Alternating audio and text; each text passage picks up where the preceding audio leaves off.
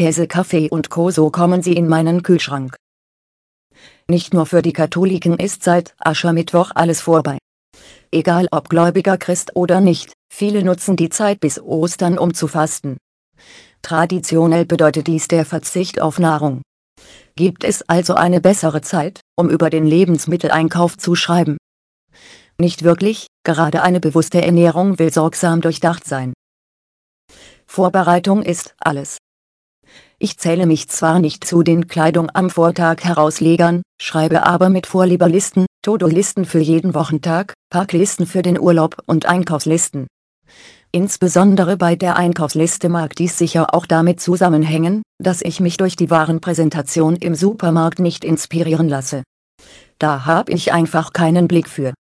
Ich brauche also bereits im Vorfeld einen Plan, was im Einkaufswagen landen soll. Woher bekomme ich nun aber meine Inspiration? Na klar, da ist zum einen die Werbung in Radio, TV und Internet.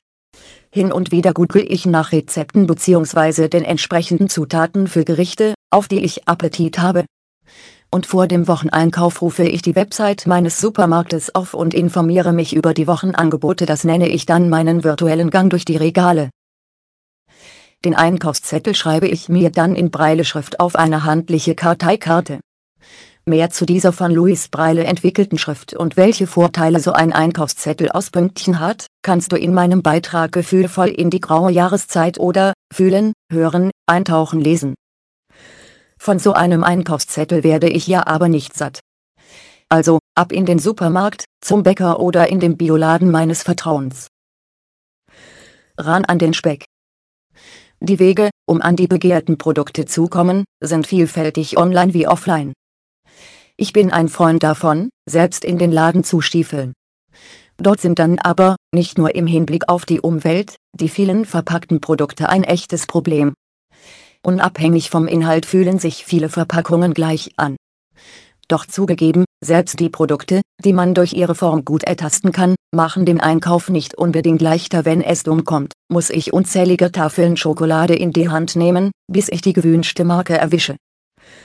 Ganz ehrlich, auch blinde Menschen haben pro Tag nur 24 Stunden zur Verfügung, und da ist die Nacht bereits mit inbegriffen. Ich mag gerne kleinere Läden, in denen man bedient wird, und im Supermarkt greife ich auf die Hilfe der Verkäuferinnen und Verkäufer zurück.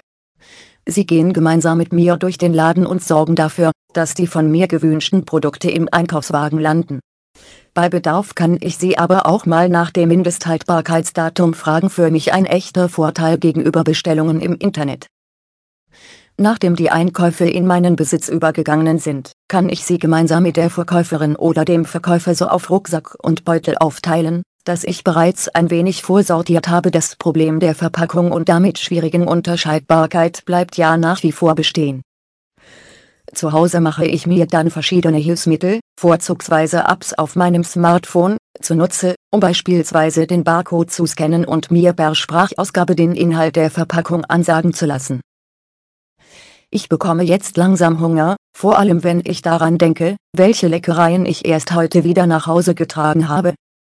Fastenzeit hin oder her, anstatt auf Nahrung zu verzichten, versuche ich lieber noch sorgsamer darauf zu achten, meinen Hausmüll zu reduzieren.